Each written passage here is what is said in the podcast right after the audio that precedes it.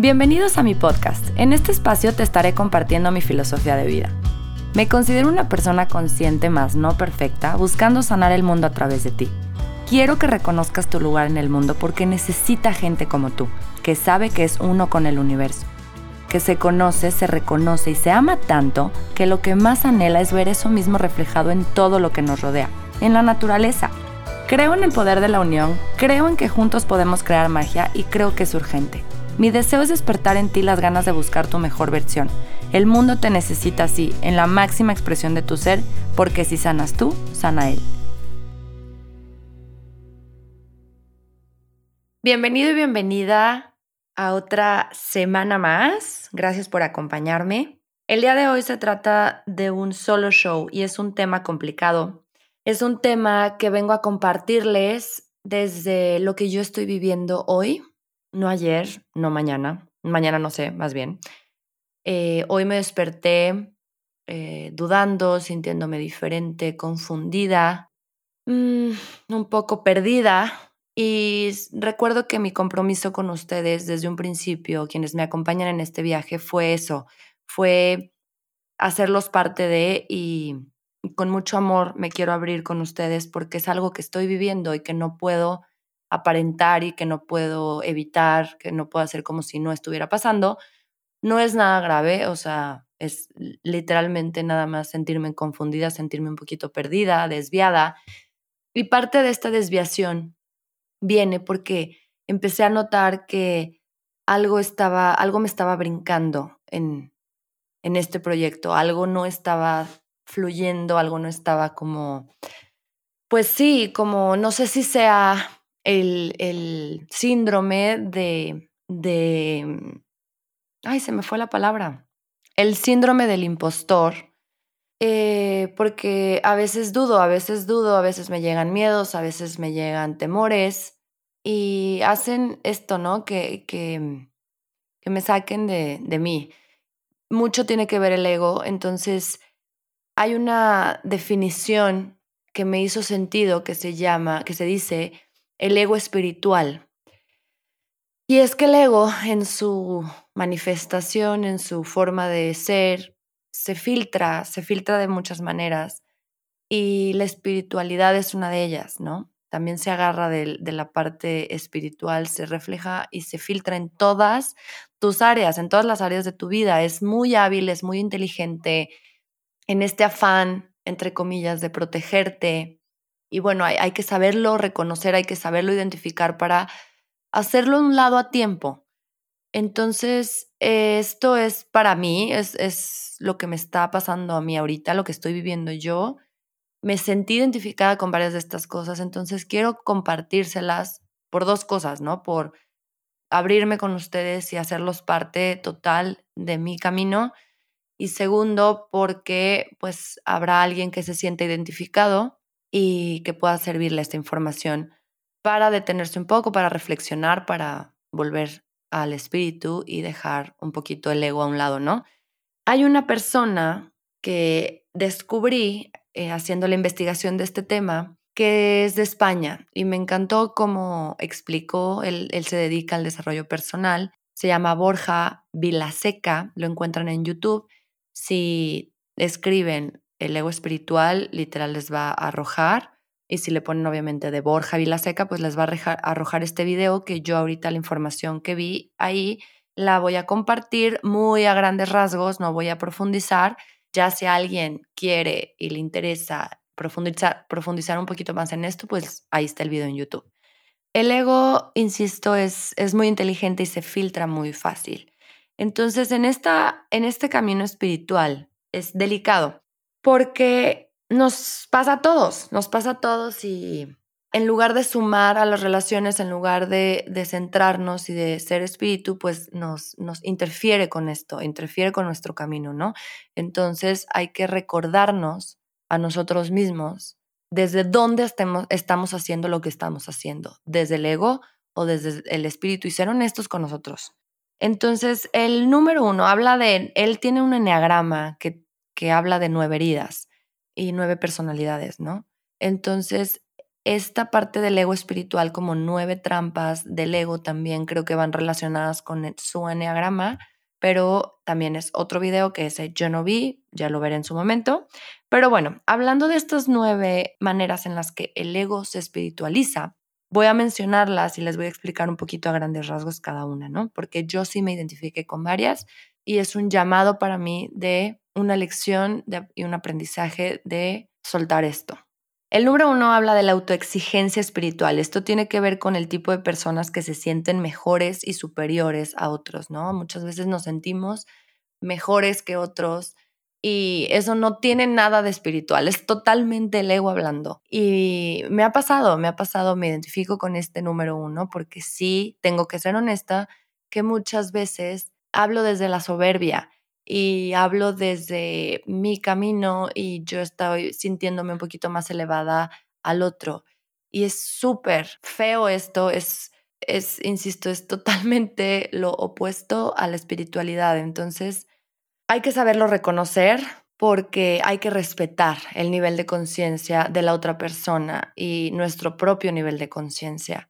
El ego es, como, hay una frase muy común que dice como eh, si haces yoga y eres vegetariano y juzgas a quien no hace yoga y quien no es vegetariano, entonces no tiene nada de espiritual eso, se está haciendo totalmente ego y esto es lo que significa.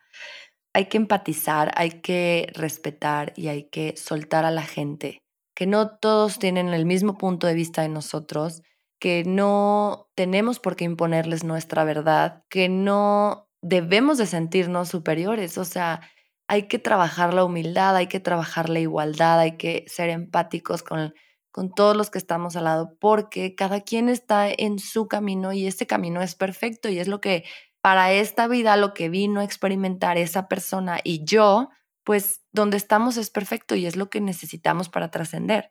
Entonces aquí, eh, aquí hay que ser muy respetuosos, hay que dejar de dar lecciones espirituales cuando no nos las piden quedarnos calladitos y guardárnoslo, guardárnoslo para nosotros. Si yo estoy haciendo algo espiritual que sea por mí y quedármelo para mí, al momento de yo querer compartir un mensaje, que es lo que hago con estas plataformas, compartir mi filosofía de vida, entonces hacerlo desde el servicio, hacerlo desde esto es lo que yo pienso, se los expongo, pero yo no yo no, o sea, sacar mis manos de querer controlar que toda la gente que me escucha va a pensar igual y tienen que seguir mi filosofía de vida y que, y que tenga que imponer yo mi verdad sobre ustedes. No, esta información se comparte, esta filosofía de vida se comparte y cada quien es libre de seguir o no lo que les lo que reciban en ese momento. Cada quien tendrá su propia decisión de me hace sentido, me resuena o no y aún así cuestionarlo y aún así seguir tu propia verdad. El número dos habla del orgullo espiritual, que es gente que piensa que ya no tenemos nada más que aprender. Es como yo ya llegué a la iluminación total y no, no, volvemos a la soberbia. Es como, mm, yo ya viví por eso, yo ya, yo, yo, yo, ah, sí, yo ya sabía. Caemos mucho en esto, es muy fácil caer en esta soberbia y en este, pues sí, el orgullo, ¿no? En este orgullo y de sentirnos superiores como el número uno, que es la autoexigencia. Entonces es peligroso y no tiene nada de espiritual cuando tú señalas el ego de alguien más, pues obviamente es tu propio ego quien lo está señalando. Borja lo explica tal cual y me hizo total sentido. ¿Qué es lo que les digo? O sea, cuando yo estoy señalando la falta de conciencia de otra persona, es mi ego y eso no es espiritual. La número tres se llama la vanidad espiritual, que es gente que tratamos de impresionar. Es yo fui a un seminario este fin, yo soy vegetariano, etiquetar, blofear, como quien dice. Y yo me lo pregunto, ¿eh? A veces, a veces tengo que hacer este ejercicio de reflexión de, a ver, cuando las redes sociales se prestan mucho para esto, porque subimos publicaciones constantemente o historias a Instagram de nuestra vida, pero entonces es detenerte un poco para ver desde dónde lo estás haciendo. Si es para aparentar, para impresionar, para mostrar algo de ti con este afán, o sea, con este fin de impresionar a alguien más, o sea, a la gente que te ve, o si es realmente compartir un mensaje que tiene valor, que te aporta, que me aporta, y es muy diferente el tener bien identificado desde qué lugar lo estás haciendo. Y también con este me vi identificada mucho yo. No todas las publicaciones que hago vienen desde esta espiritualidad y desde estas ganas de compartir algo de valor. Muchas veces sí caigo en esto de impresionar. Entonces, aguas ahí porque estamos siendo totalmente ego y no nada espirituales. El número cuatro habla del egocentrismo espiritual, que es la gente que necesitamos vacaciones del desarrollo personal. O sea, nos estamos llenando constantemente de talleres, de sesiones energéticas que queremos estar buscando respuestas y conectadas con el universo y bla, bla, bla. Entonces, sí, o sea, hazlo, pero también existe este equilibrio donde también es disfrutar la vida como tal, lo banal, también disfrutarlo. No te olvides, ah, dijo algo súper importante, que esta frase la quiero poner en mi espejo, recordármela todos los días porque así es como perdemos el piso.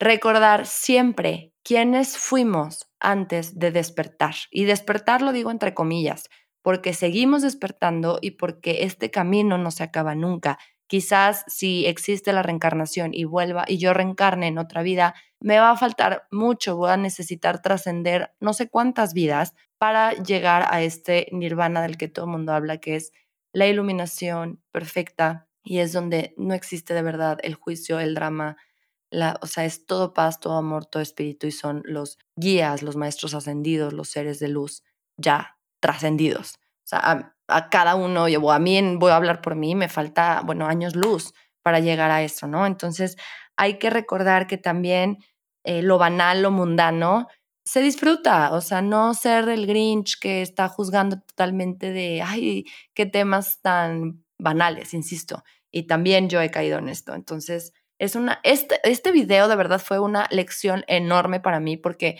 esto que me brincaba tanto era, pues claro, no estás vibrando en, en espiritualidad, o sea, no estás practicando de verdad lo que estás compartiendo hacia los demás. Entonces, qué grande lección estoy recibiendo. El número 5 habla de racionalismo espiritual, que esto es que crees que la sabiduría está en los libros, nada más. Aquí me dio mucha risa porque él mencionó algo como mucho turista espiritual, poco viajero. O sea, es muy diferente la teoría de la práctica. Y yo hace poco les compartí, me llené de libros espirituales porque me encanta el tema y me encanta leer. Entonces, pero estoy siendo súper, pues, como no incongruente, sino no sé en qué momento lo voy a leer porque no me da el tiempo, no me da la vida. Soy mamá, estoy emprendiendo, entonces soy alguien que le fascina llenarse de este conocimiento, sintiendo que cada vez necesita más conocimiento para poder compartir. Y no, es practicarlo, o sea, está mucho más en la práctica, la experiencia de vida que en los libros. Entonces, insisto, detenernos un poquito y ver cuál nos cuadra a cada uno, ¿no?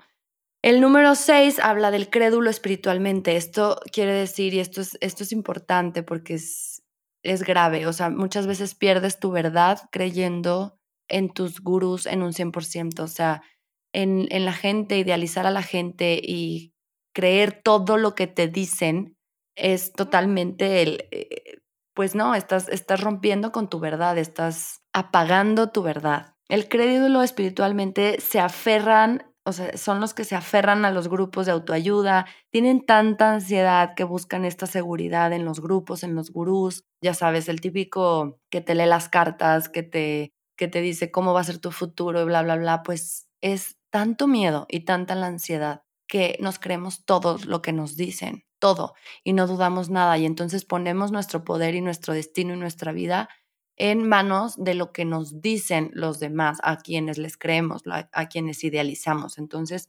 aguas con esto. El 7 habla de la evasión espiritual y es que todo irá, bien, es caer en el extremo positivismo, o sea, es siempre, es tanto el miedo, también aquí hay mucho miedo de sentir, del sufrimiento, del dolor. Entonces, es tanto este miedo que te bloquea, si es todo está bien en mi mundo, todo está bien en mi mundo. De hecho, hay un decreto y unas afirmaciones de todo está bien en mi mundo, todo es... A veces no, a veces no todo está bien y está bien que no esté bien. O sea, hay que aceptar cuando no están bien las cosas y hay que aprender de lo que el mensaje que trae, la, el regalo que trae el no estar bien y hacerlo consciente para poderlo trascender. el número 8 habla de la lujuria espiritual. Esto es como utilizamos lo espiritual y siempre quiero más porque tengo miedo a que me, a que me lastimen. Entonces es como nos ponemos una coraza constantemente para que nadie nos lastime, para no mostrarnos vulnerables, no expresar nuestras emociones ni nuestros sentimientos. Y él habla, Borja, hablo de Borja, Borja Vilaseca, quien tiene esta información, él habla de que el viaje en sí, el viaje espiritual, es trascender esa coraza, es mostrarte vulnerable, es llegar a la vulnerabilidad justamente, porque la vulnerabilidad te permite conectar de corazón a corazón, te permite que tus relaciones sean auténticas, sean profundas y sean de empatía y justo de este respeto, ¿no? El número nueve, último, habla de la resignación espiritual, que es conformarte con lo que la vida te da. Y esto lo hemos visto en muchos casos porque habemos mucha gente que normalmente es como el universo me va a dar todo lo que yo necesito. Claro que te va a dar todo lo que necesitas, pero necesitas ponerte a hacer lo que te toca a ti para lograr y manifestar eso que estás buscando en tu realidad. Entonces, como yo lo entendí es, para tú manifestar una realidad necesitas de tres cosas. Punto número uno, pensarlas, visualizarte, imaginarte ya teniendo eso, imaginar tu meta final, la vida que quieres, tu realidad. Número dos, sentir esas emociones. ¿Qué sentirías si ya lo tuvieras? Aparte de gratitud, la gratitud hemos visto que es la que te abre las puertas a la abundancia. Eh, aparte de sentir esa gratitud como si ya lo tuvieras, te ves, te visualizas ahí y dices, ya, o sea, sentir todas estas emociones que llegan a ti, sentimientos como si ya lo tuvieras, ¿no? Y el número tres es ponerte a actuar, un paso a la vez, un día a la vez. Sí, ponerte tu, tu agenda un día, decir, hoy voy a hacer esto, tres cosas máximo para no abrumarte, para no entorpecerte tú mismo y ser realista, ¿no? Con, pues sí, con el avance. Entonces, ya que te pones a trabajar, entonces ahora sí sueltas el resultado al universo. Vas a estar llena de paz porque vas a confiar en que el resultado es lo que por derecho divino te corresponde. Tú ya diste todo de ti, tú ya te entregaste, tú ya eh, hiciste lo que estaba en ti para lograr esa realidad que tú quieres. El control, eh, perdón, soltar el control del resultado es la clave y es lo difícil porque ahí es donde tú tienes que confiar en que lo que llegue puede ser o no lo que tú esperabas, puede verse muy diferente, pero entonces cuando llegue lo que te tenga que llegar por derecho divino, tú aceptarlo, agradecerlo y decir, entiendo que esto pues era para mí y es para mí más alto y elevado bien. O sea, lo que venga es para mí más alto y elevado bien y es para trascender. Y la evolución y el crecimiento está en lo incómodo, está en la oscuridad. Entonces, abrazar esa oscuridad y abrazar esos retos y obstáculos, porque ahí es donde viene el crecimiento. Entonces, eh, quiero cerrar este episodio con este número, un, número nueve, último, recordándonos, recordarme a mí misma que hay que respetar al de al lado, que hay que mostrarnos empáticos, que hay que dejar de juzgar, hay que soltar las expectativas, hay que compartir desde el amor, hay que conectar con nuestra gente y de verdad, o sea, esto es un ejercicio para mí muy valioso, es algo que me llegó porque algo no estaba siendo congruente. Entonces, me siento muy vulnerable, me siento muy expuesta a que ahorita mi ego está, bueno, loco diciéndome, sale este episodio a la luz y eres, eres presa de, pues, de juicios, de críticas, de que incluso quien te escuche y hayan creído en ti, a lo mejor dejen de creer en ti. No sé, estoy expuesta a esto, pero se los quiero compartir porque es algo que estoy viviendo ahorita. Es algo que con lo que hoy amanecí en la cabeza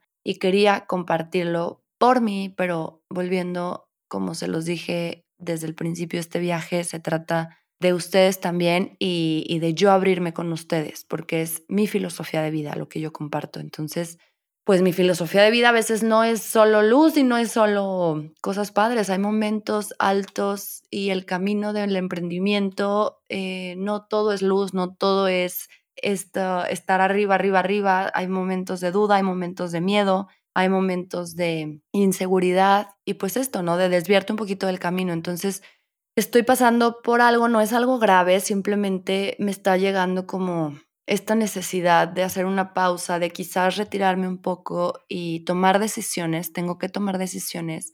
Mucha o la mayoría va enfocada ahorita a la etapa que está Lorenzo viviendo, que es sus primeros dos años de vida, es un bebé y, no me los quiero perder. No, no quiero que me ganen las, las ganas de este proyecto que es hermoso para mí y me encanta y es mi bebé también, pero no quiero que me gane esto sobre él al menos hasta que Lorenzo deje de lactar, pues quiero estar presente en su vida, en su día a día, no perderme sus primeros dos años de vida. Y estoy consciente que quizás necesite retirarme un poco, un tiempo, insisto, aunque a lo mejor cuando él ya tenga dos años, que empiece la escuela y darme ese, ese tiempo libre para regresar al proyecto. No sé, no estoy tomando una decisión todavía estoy pensando en fuerte y decir, bueno, tengo que tomar una decisión para ver qué sigue, qué quiero. Mi prioridad siempre va a ser él, antes que nada soy mamá ahorita. Bueno, seré mamá siempre, pero en este momento de mi vida mi prioridad es ser mamá. Y tengo, gracias a Dios, la oportunidad de estar al 100% presente con él. Entonces, pues, no sé, es,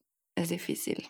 Es difícil y tengo miedo, tengo dudas, estoy confundida, y aparte el ego espiritual está manifestándose eh, en situaciones que he pasado con, mi, con gente que conozco en este mes. Entonces, pues, no sé, hay que ver cuál es el mensaje y hay que ver qué sigue. no me queda nada más que agradecerles estar aquí y pues les dejo este episodio con mucho amor. Un beso. Bye. Les recuerdo mis redes sociales, Instagram arroba samantag.mx, Facebook Samantha García Insiders, mi website www.samanthagarcia.mx. Escríbanme, de verdad me va a encantar conocer un poco de ustedes.